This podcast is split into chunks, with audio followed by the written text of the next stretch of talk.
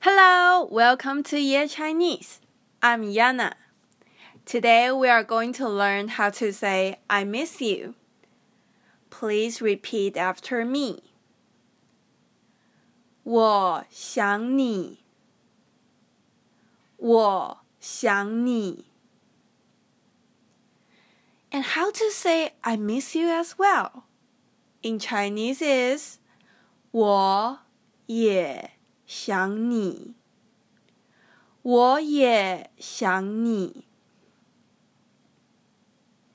Did you remember in the last episode we learned adverb of degree?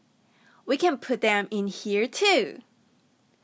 我很想你，我很想你，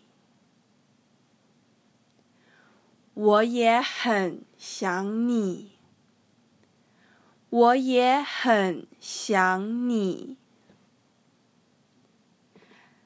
Good job，很好。And I want to teach you one more things.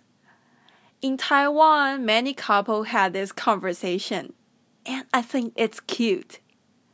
They will say, "Hey, babe, what are you doing?" I'm thinking about you.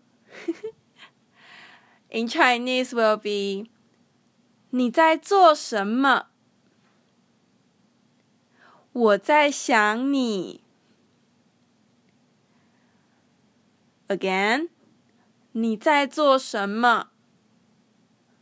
我在想你。There's two points here. First, the question words in Chinese are in the end of sentence. Second, be doing in Chinese just one word, 在. So let's say it again.